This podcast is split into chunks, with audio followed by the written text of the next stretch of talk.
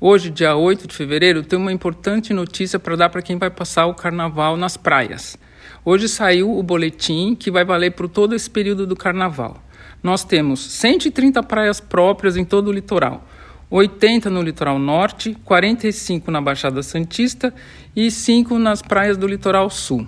Então a CETESB recomenda que antes de você ir à praia, você consulte o nosso boletim, seja no site ou no aplicativo para celulares.